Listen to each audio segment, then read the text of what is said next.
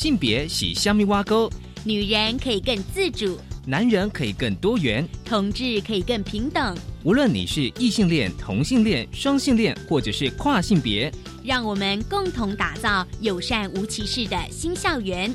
最没有尺度的声音，就在性别教育 Easy Go。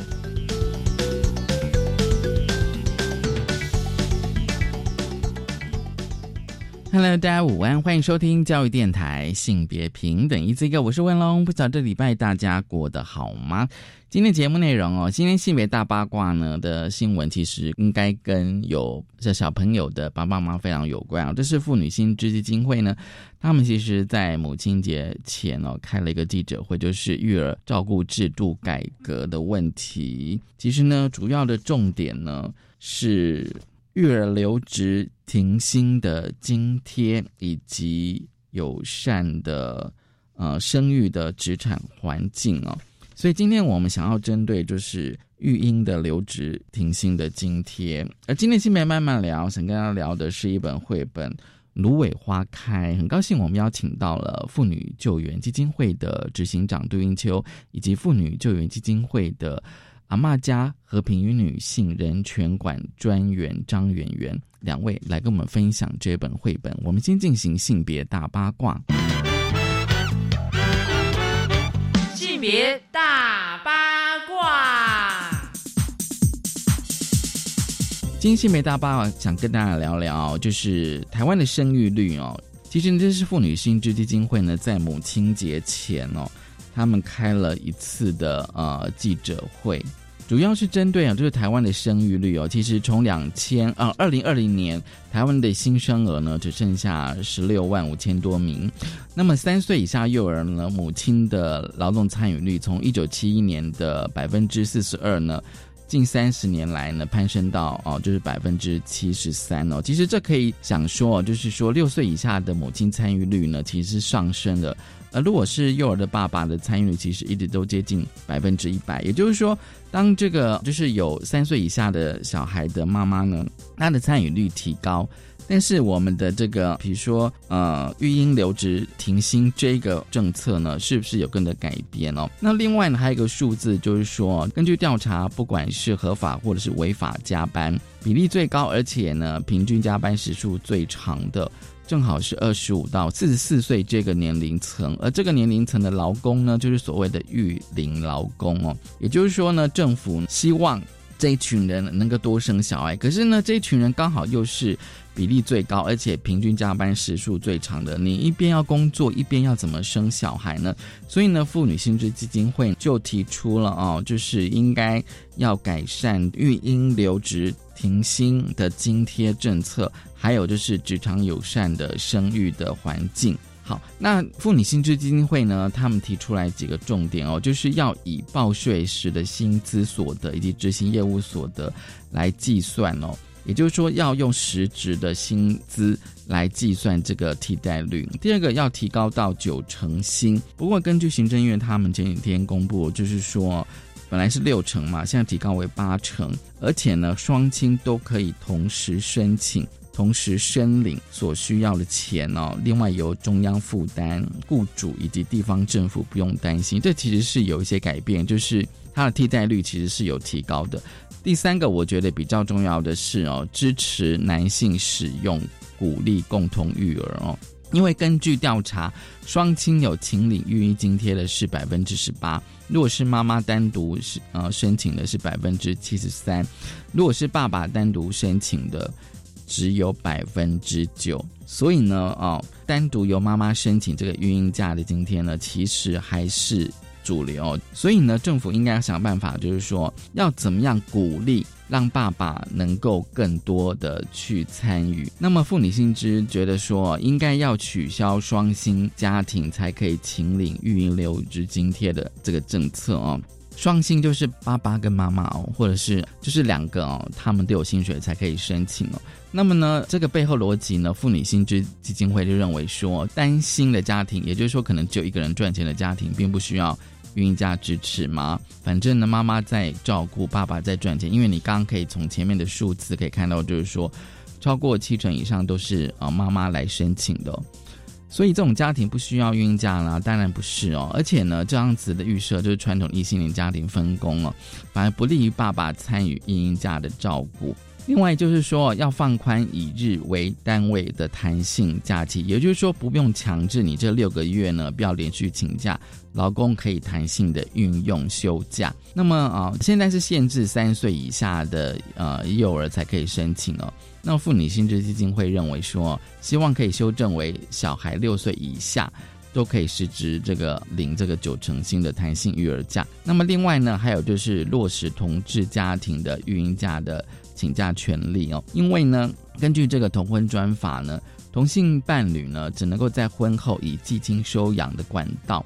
收养配偶的亲生子女，那么亲生子女呢的限制，而且有别于异性恋夫妻的继亲收养的规定，导致说呢，没有血缘收养的子女呢，就无法有法律上的双亲哦。这其实过去我们之前在讨论这个同性婚姻的时候有提到，那么也让这个呃同性的家长失去了申请育婴假这些啊社会资源的资格。好，其实相关的那些内容哦，在妇女新知的这个官网。其实可以查询得到，这是今天开始跟大家分享的性别大八卦。稍后回来，性别慢慢聊。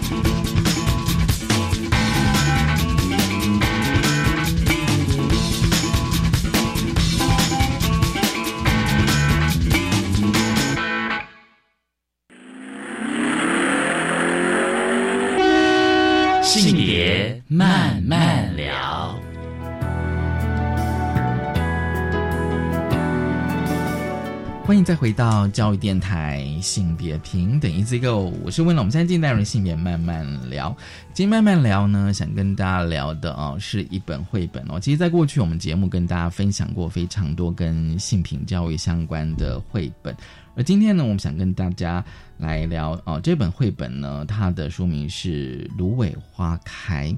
大家如果还有印象的话哦，就是其实，在几年前，就是节目有跟大家介绍过一部纪录片哦，叫《芦苇之歌》哦，而那部纪录片其实是在谈就是慰安妇阿妈的故事。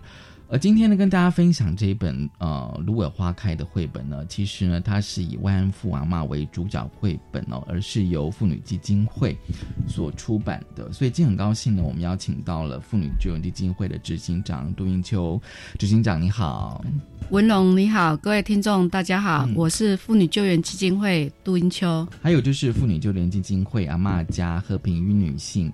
人权馆的专员张远远，远远你好，，Hello，你好，各位听众大家好。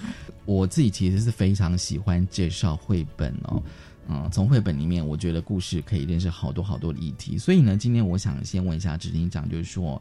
嗯，芦苇花开，它是以一部呃一本以这个呃慰安妇阿妈为主角的绘本。我想问一下，就是说，哎，傅园会当初为什么想用绘本来介绍慰安妇阿妈？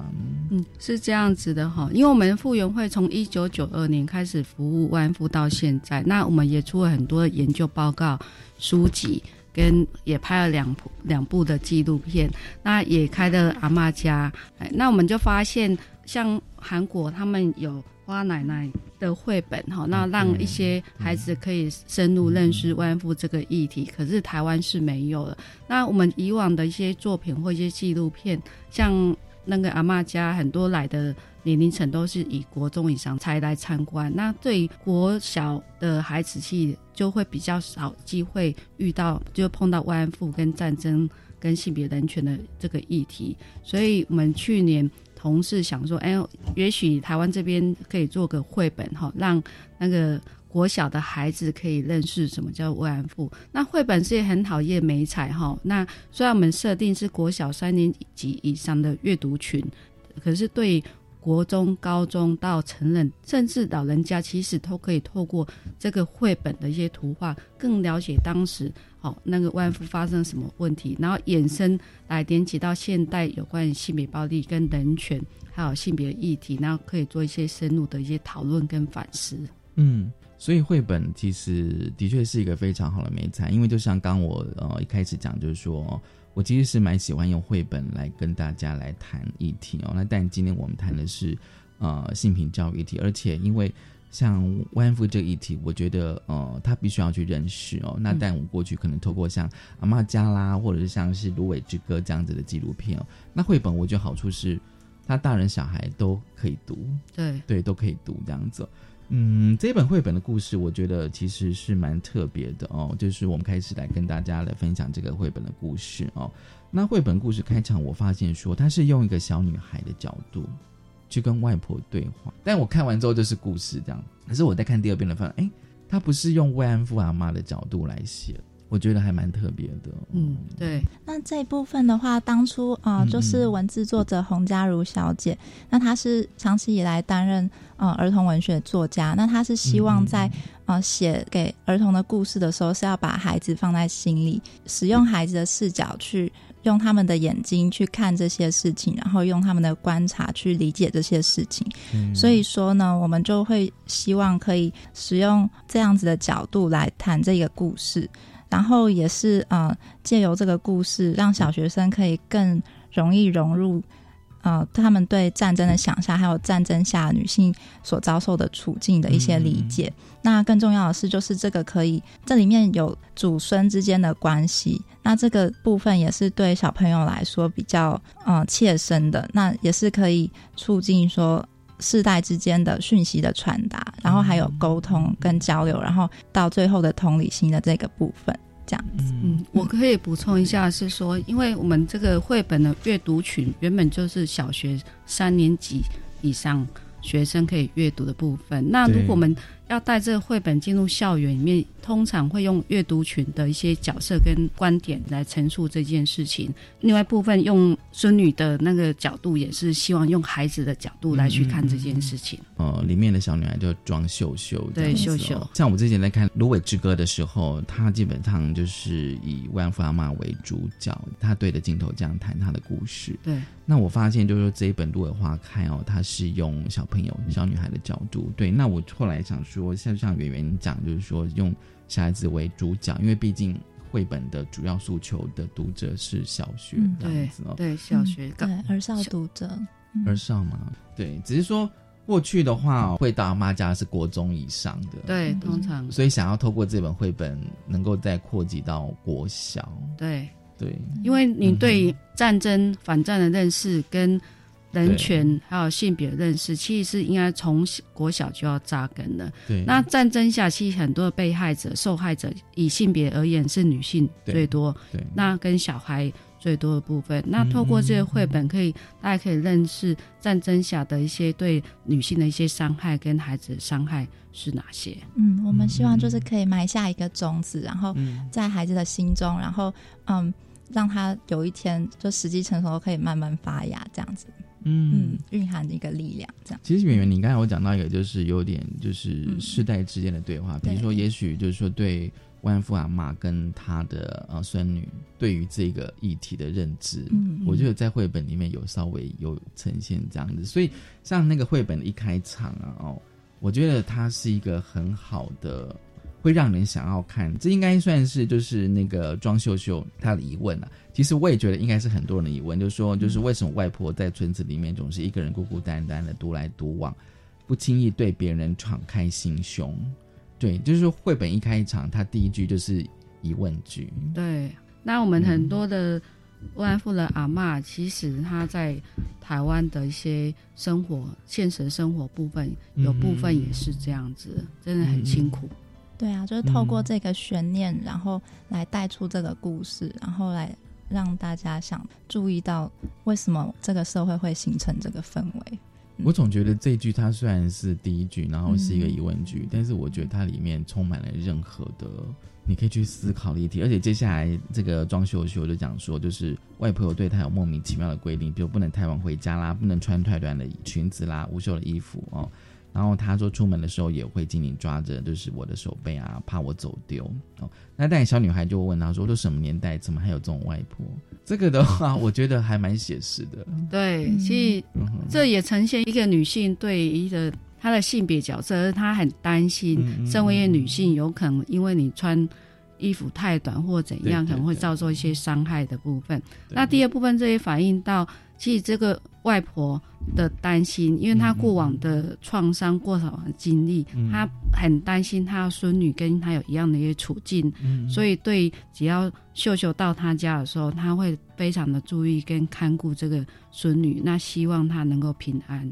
嗯，而且我觉得他也是、呃一个自身的投射吧，想说自己小的时候嗯。有那些遭遇，然后担心如果自己的孙女因为这些或许成为我们可以说完完美被害人的那些嗯特征的话，那这样子他他会有一些呃担心投射在这孙就是。原的意思是说，外婆她会想到她小时候的一些经历遭遇这样子，对，然后会投射在那个庄秀秀身上。会把过去连接到现在。嗯，对，然后就有担担心害怕她的她的孙女或外孙女会不会被人家坏人给抓走啊？这恐惧可以持续到这么的久，这样。是，现在其实遭到性暴力的被害人，他的恐惧是有时候是一生的。嗯，对，那尤其像我们很多的阿嬷，有些是被抓或是被诱骗过去的，嗯那突然到现场之后，有可能是被强暴之类的哈，所以对这样子遭很严重的性暴力的创伤，好，那在学理上可能精神医学上叫 PDSD 嘛哈，那他整个那个受创伤的影响，甚至到老年都有可能。哎，那所以为什么那个文龙看了那个《芦苇之歌》，《芦苇之歌》就是讲他们整个修复跟疗愈的过程，所以为什么要透过个别跟团体嗯。的治疗来去修复他们的身心，然后可以面对接受这个事实，然后接受那个过去的创伤，然后接受自己，哎，然后能够面对未来。其实呢，我觉得就是前面这几页哦，就会让我想到说哦，表示说像万富阿妈他们的家人，甚至到了他的，哦比如说孙子这一辈，都没有人知道他的遭遇。当时在一九九在求证的时候，或很多阿妈打电话来的时候，我印象很深刻深刻哈，因为我看了很多文献，我们自己的调查报告，嗯有些阿嬷说她第一次打电话来跟我们讲这件事情，嗯哦，所以你知道她就埋在心里那个身体是好几年了。那有些阿嬷透过我们的辅导，或者是做过治疗或团体之后，她开始愿意跟家人讲，嗯跟孙子讲、孙女讲。哦，那有些家人就愿意去同理接纳，甚至鼓励她。哦，譬如说可能莲花阿嬷，她的孙子跟孩子是很接受的。哦，那还有沈中阿嬷也是，有没有不接受的？也有。嗯哦，所以不接受我们就不会再讲出来了。哎，所以他怎么去埋藏心里那种很痛苦的一些回忆，让一些他的孩子跟孙子知道？我觉得这是需要勇气的。好、嗯他整个揭露是需要勇气的。那揭露出来之后，他担心他怎么看到他？那有些那个就是家人可能认为这很丢脸，因为他可能在传统的印象里面。对好、对，那有些人就觉得很心疼阿嬷有这样的遭遇，进而是更跟阿嬷更靠近，也是的。那我们的绘本里面就是透过这样阿嬷的一些叙述跟讲述她过去的部分，让秀秀更能够理解阿嬷为什么会有这些行为，为什么会有这些担心，那反而是嗯拉近那个阿嬷跟孙女之间的关系。嗯，对，因为我也在想说哦，就是绘本的故事，它这样走，那有时候我也想说，诶，他们两个人，比如说祖孙两个人，阿嬷遭遇过这样子一个经历，但是他没有告诉他的孙女，绘本他到底要怎么样的去打开他们的那个呃对话了哦，怎样是对话？所以那个绘本它就用了一个，就是说，比如说这个庄秀秀，就是说他的娃娃坏掉了哦，那外婆就会打开她的箱子来缝补娃娃哦，然后就说起了自己的故事哦。那她是觉得说那个时候是我最亲近外婆的时候哦，反正透过那个缝娃娃的这个媒介哦，让外婆去缝这个庄秀秀的娃娃，那他们就开始了对话。我觉得这个其实是一个还蛮还蛮不错的桥段呢，因为我一直想说，那他们到底要怎么讲？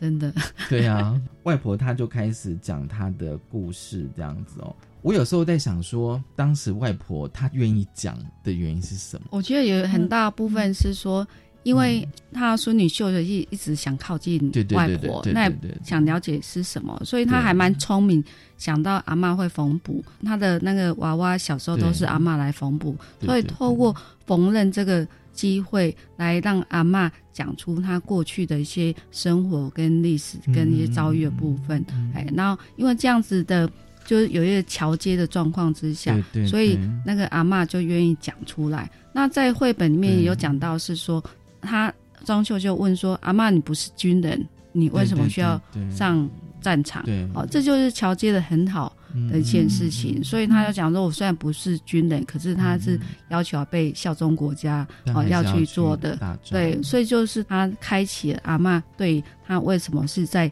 战争下会参与战争的，变成慰安妇里面一个很大的桥段的部分。那在绘本里面也讲到是说，他被抓去的时候，就问他如果阿嬷想家的时候怎么办，哦之类的哈。那对也尽量去理解是说，阿嬷当时在身在异地的时候，哎，他怎么去处理他的思念，他的一些伤痛的部分。嗯我觉得这是那个创作者很棒的一些桥接跟呈现的部分，然后让秀秀跟阿妈的心更贴近了。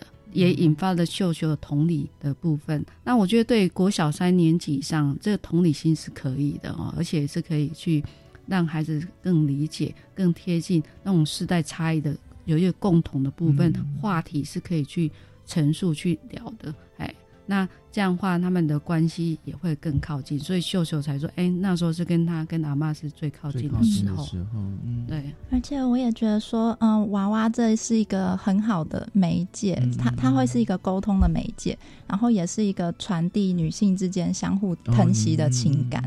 对，因为就像外婆这么照顾秀秀，秀秀这么爱护这个娃娃，那今天秀秀把这个受了伤的娃娃交给外婆，让她缝补。那我觉得这不只是缝补娃娃身上的破洞，那也是缝补慢慢的修复他们之间的关系，系慢慢的靠近。哎，这个。说法我觉得还蛮嗯棒的耶，因为就是在文学里面会有一些寓意嗯啊、呃把一些情感就是融入在一些意象里面的嗯这些手法。那我觉得作者应该是有这个设计，因为你知道吗？因为嗯有时候我也会对于，就是小孩子对爸妈跟对，比如说爷爷奶奶、阿公阿妈的那种呃感觉还是不太一样。就是我们隐约当中知道，阿公阿妈好像会有一些小孩子可能会觉得他们有些秘密这样子，嗯可是你怎么样打破那种界限，然后去跟阿妈聊，我就觉得那个好像需要一些媒介或东西。那在这本绘里面，它就是那个娃娃这样子。那就像刚刚圆圆你讲说，虽然只是在缝补那个娃娃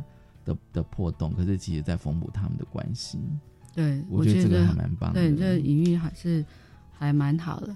对，那一讲到那一块，其实现在在国小，他对那个拉近世代部分，其实他有很嗯。对他有很多一些美彩，包含 拿手菜。哦哦，他们有有要做一个拿手菜的比赛的部分哈，嗯就还有一部分是国小三四年级会画一个家系图、族谱图。嗯。哦，那因为那时候我孩子就会跟阿公阿妈去讨论他们的族谱是什么。那我还是还第一次看到我们家的族谱 的世代的族谱是什么，所以透过这样的一些媒介，所以让孩子更贴近那个老人家嗯的一些状况哈。那老人家因为这样子，愿意跟他讲更多更多一些那年代的故事。对啊，就是透过事件跟物件把历史跟故事传递下去。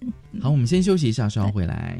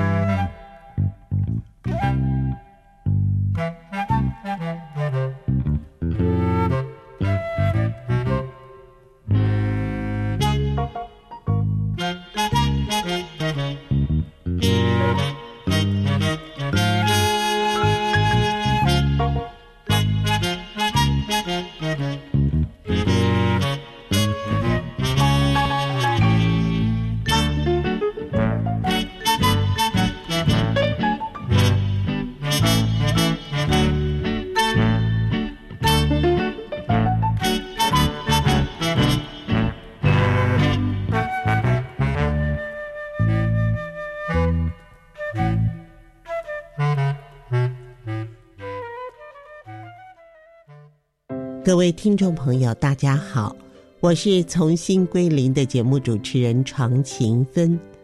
身心灵的健康是现代人成功的必备条件。从心归零，周一到周五零点到一点，在教育广播电台播出。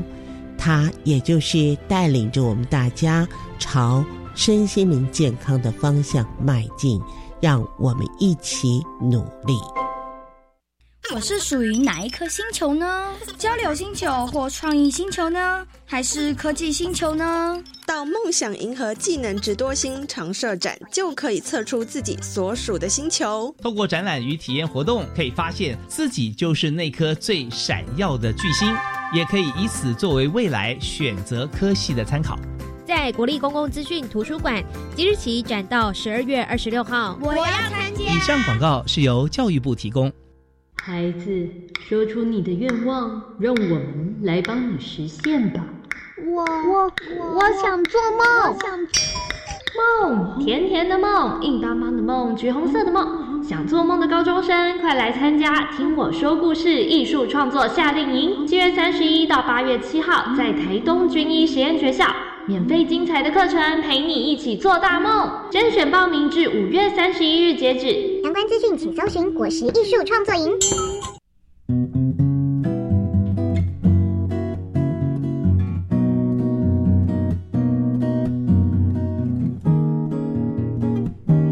我是苏命苏米恩，你现在收听的是教育电台。哦，朋友们，就爱教育电台。耶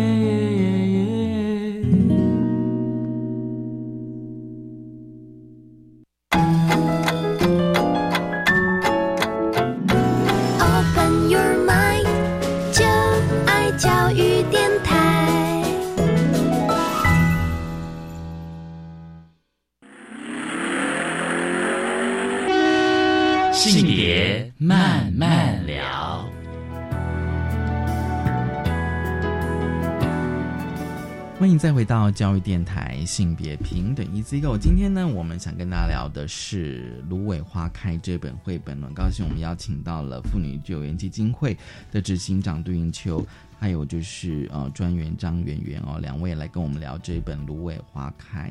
其实呢，呃，这阶段我们想要继续呃往下走啊，绘本的故事啊，我觉得就是绘本的第二十。到二十三页哦，这四页其实我觉得应该算是绘本的资讯最多的地方，而且等于是跟历史是最结合的。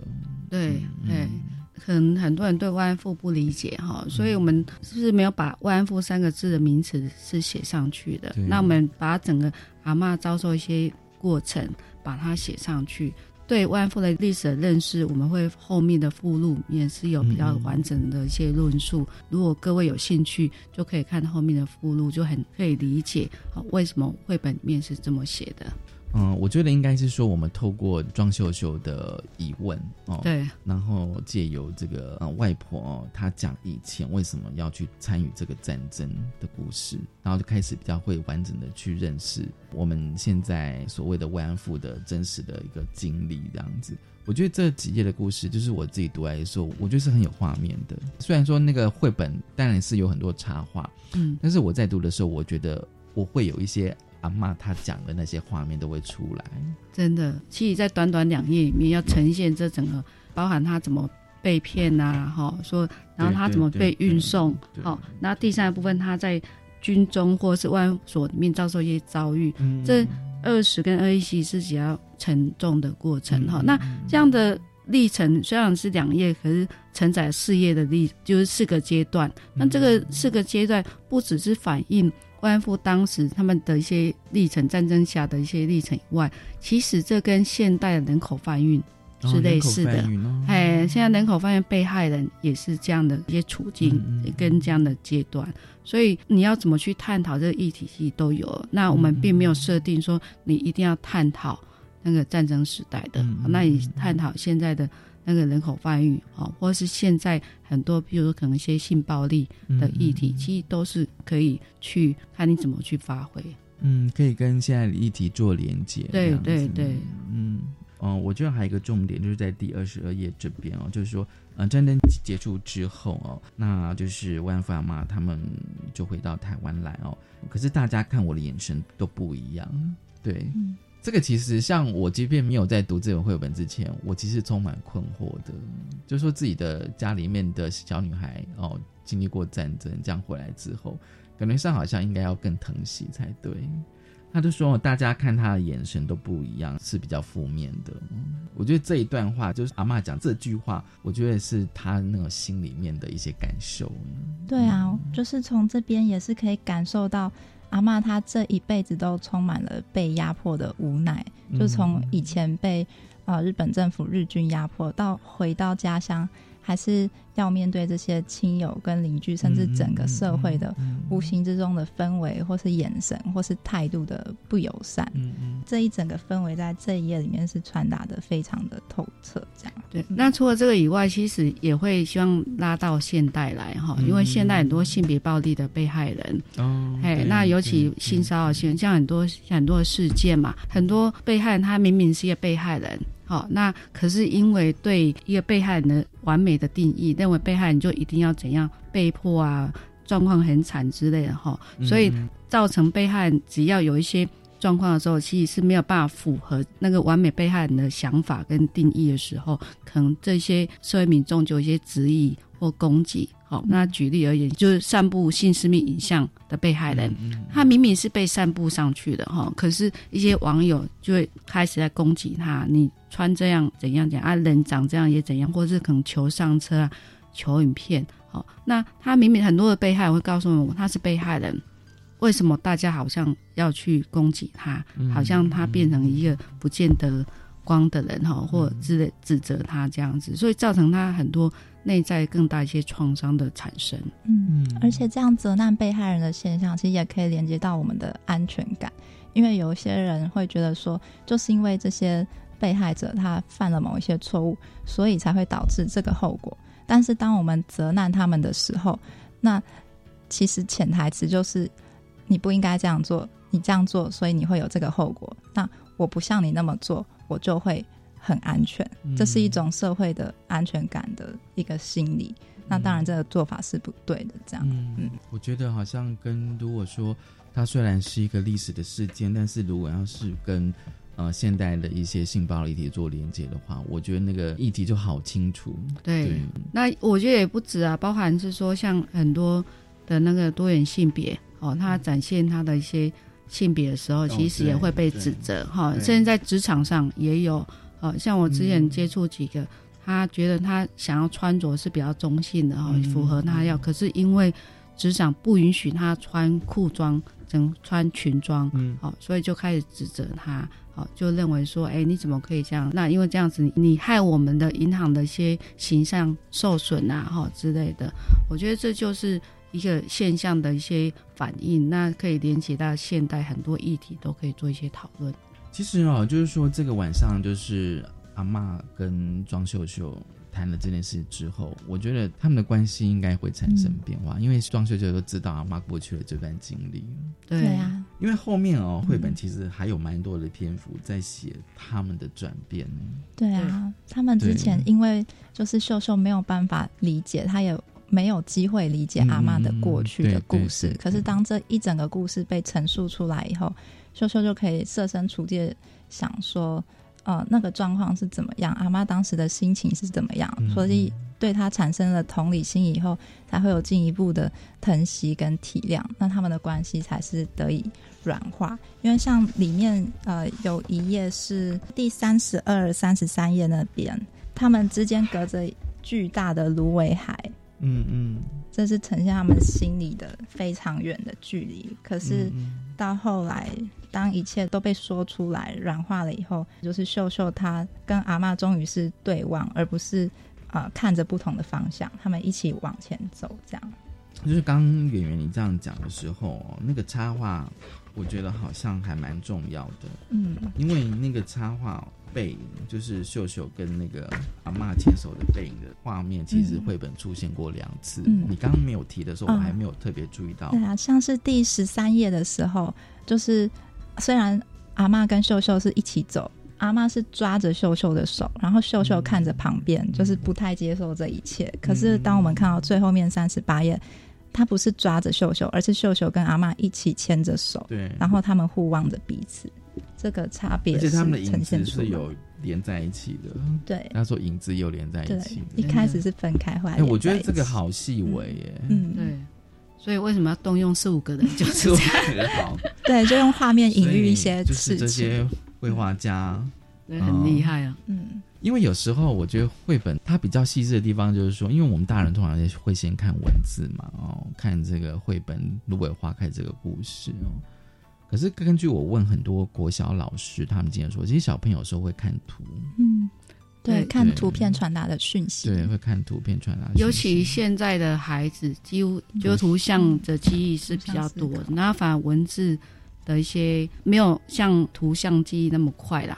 那这本其实很大的部分是在三十六页的时候，哈，其实阿妈终于讲出她心里的恐惧是什么，哦，那担忧是什么？那也是因为这一页哈，让秀秀彻底了解阿妈对她一些担心。跟一些她心的恐惧，那希望秀秀不要跟她一样哦。那我觉得是这一页带出了秀秀跟阿妈的心更贴近了，哦，所以后面才有他们牵着手一起走回家的一些画面。如果今天阿妈没有再讲出她的担心，譬如说外婆好害怕，如果没有把你看紧紧，你会不会像我当年一样，一不小心就被坏人骗走，身上心里受了很多伤，从此回不了家？嗯。这里也是阿妈呈现出她心里的柔软跟脆弱的地方。我觉得这是其实很多成人很难对孩子呈现出的地方。而且最后哦，我其实在想说，这次约好了我们要一起快乐长大。我一直在想，就是说，哎，阿妈不是已经她已经年老了，但是秀秀要跟她一起长大。对，呃，其实实物上，在很多性暴力的被害人哈，他。遭到性创伤的时候，很多年龄层是停留在那时候，虽然身体啊，或是岁月一直在走，可是心理一些状态或者想气是停留在那年代。所以最后作者会有这样，那希望一起来呈现，哎，然后一起可以前进，阿妈也可以跨出一步，然后去相信秀秀，好，那秀秀也可以自我保护自己，好，阿妈不会那么担心。那这就是一个长大的的象征。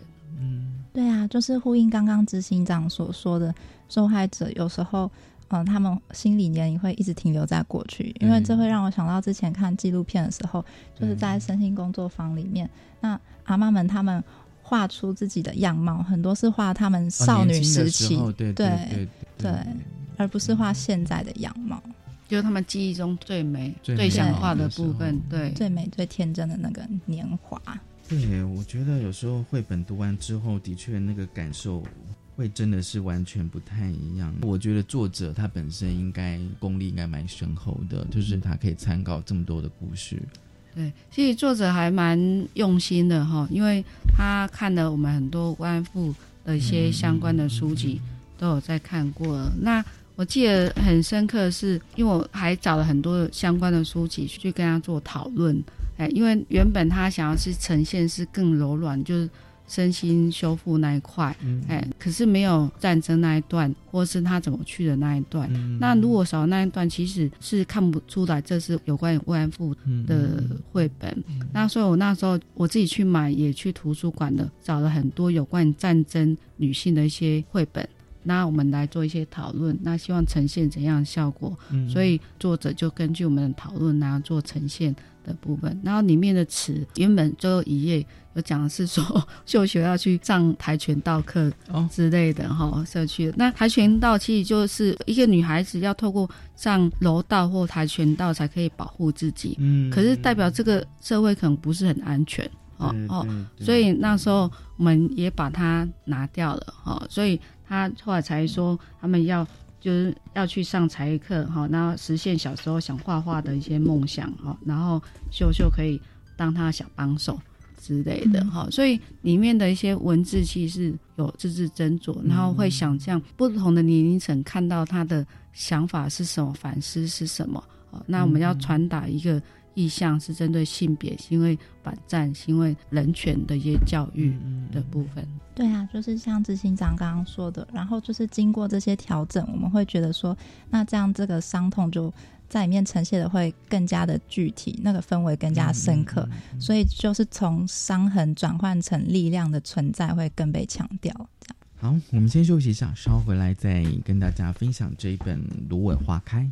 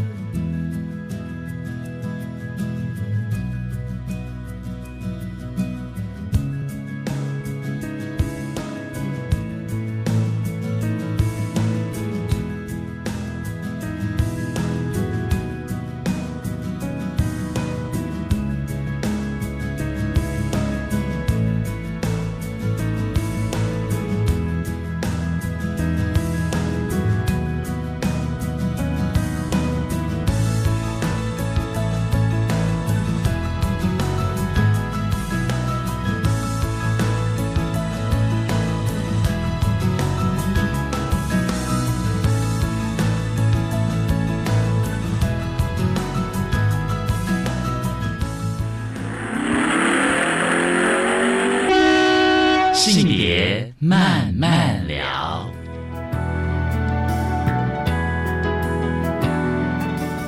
教育电台性别平等 EC Go，今天呢跟大家分享的是绘本《芦苇花开》，很高兴我们邀请到了妇女救援基金会执行长杜英秋以及专员张远元来跟我们分享这本《芦苇花开》这本绘本哦，我觉得。嗯，比较特别就是说，它绘本后面有部分是如何利用本书，我觉得这两页太重要了，对成年人太重要了，对，真的。当时我们在设计的时候，我们一直在思考怎么呈现，让这本绘本可以多重的一些利用哈。所以那时候在那个特别有一个章节叫如何利用本书，那里面会分两个页是自己读，一个部分是别人带着你读，或是团体的。阅读的时候，引导的时候，哈，尤其团体的时候会分年龄层，哎。那自己读的话，我们的问题也会有很浅的。如果你年龄很小，就有很浅的。譬如说，哎，你阅读完的心情是怎样？那你印象深刻的是什么？我想这个是每个都可以不同的年龄群都可以回答的部分。哈，那如果是成人带孩子个别读的时候。哦，那就可以更进一步去问孩子，问他说：“哎，他有没有不舒服或不开心的一些状况？会有这样的状况哈？因为绘本里面也有呈现这样的一些情景，哦，可以让成人带着孩子去探讨。那如果是团体的话，其实我们会针对国小三年级以上的孩子，哦，国中。”还有高中跟成人部分，针对他的年龄层不同，由浅入深的去思考相关的问题，包含战争的问题，包含战争下的人权问题，包含连接到现代的性别暴力的议题，还有一个反歧视，好，还有一个那整个社会的责难的氛围跟完美对被害人的一些定义的部分，都可以去。各种的层面可以去做探讨，那这可以大概讲一下一些题目，那可以去发挥。那这题目只是一些举例而已。那我这蛮多的引导的，譬如说故事妈妈或老师或带团体的 NGO，其实都是很有创意哦。透过这样的引导，能够更了解。后面我们也有跟读者认识一下，什么叫做那慰安妇军事性奴隶的历史跟由来。哈，那这一部分也可以让大家更理解，是说当时的脉络哦，在战争下。的一些被害的处境是什么？那女性的处境是什么？然后她那时候是怎么被要求去当慰安妇的？哈，这整个历史可以让大家可以去看一下。还有我们复原会怎么去陪伴这群阿妈？哦，怎么去协助她倡议？可以更全面去了解哦，台湾慰安妇的历史。我觉得算是一个还蛮完整的绘本呢，就是说它不只是绘本故事。你还可以跟现代的一些啊性暴力的议题做连接，我觉得这个很重要，而且有不同的年龄层，从国小三年级、国中、高中，甚至到成人。你们当初在设计这些思考，应该非常的缜密。就我跟圆圆在做讨论的时候，其实会想的比较多。嗯那你如何透过绘本可以让台湾的民众不同的年龄层可以记得这个历史。我觉得台湾的阿嬷其实是一个台湾的一个伤痛哦，而且是一个性别很严重性别人权的一个议题。哎，那现在我们阿嬷只剩下一位，嗯未来如果阿嬷离去的时候，更需要有人去记得这段历史。对对对，那。台湾虽然没有战争，可是遇到不只是一个战争的议题，哎，那要怎么跟现代连接，让现在阅读的民众跟孩子更有感的时候，你一定要跟现代议题连接在一起。对，就是说我除了认识慰安妇历史之外哦，那同时也透过这本就是《如果花开》，再跟其他的性暴力议题再多去认识跟了解。其实我想说，这本绘本为什么叫《芦苇花开》？嗯。因为呃，一来是芦苇，它是一种充满韧性的植物。那花开的部分是想要展现生命力的状态。那呃，再来就是圣经里面有一段话是这么说的：，就是压伤的芦苇它不折断，将残的灯火它不吹灭，它凭真实将公理传开。那我们也是呃，希望透过这个意象，然后来表达说这些阿妈们历经苦难的一些韧性。然后还有，我们希望可以透过这个历史的传达，然后透过让大家阅读的方式来做一种阅读的倡议。那其实这个名字也是呃，跟之前啊傅园慧的纪录片《芦苇之歌》有个延续的一个相呼应的概念，这样。对。然后，为了我们希望是说，呃，带了这个绘本哈，因为我们之后会做教材教具，然后很多人。没有办法，可能到阿妈家去参观。那也许我们就是，我们今年设定是会希望走入社区跟校园。嗯嗯。那我们现在已经有到过一个学校哦，就建中去班上去做那个教学的试教。那这本绘本，这一本绘本是其中一个。哎，那我们阿妈家有很多的一些。历史的文物的部分，那我们把它做成宝利龙，把它贴着做成宝利龙，然后讲完之后，让孩子自己去策展，哦，那他喜欢的主题自己去策展，然后之后去介绍。那透过这样融入的一些教学，然后孩子亲手动手去做的时候，其实他更理解这段历史跟带来的意义是什么。老师也回馈说，其实孩子收获还蛮多的，那对这个议题有更多一些。认识，那我觉得这就是我们达到向下性别教育的扎根、人权的扎根。像这本绘本，因为是文化部文化局这边补助的，那么现在还有证书，哦，免费来赠送书，只要学校哦，只要付那个邮资，哦，汇到我们的账户，那我们收到之后就会寄送给学校，国中、高中、国小都可以。对，因为之前。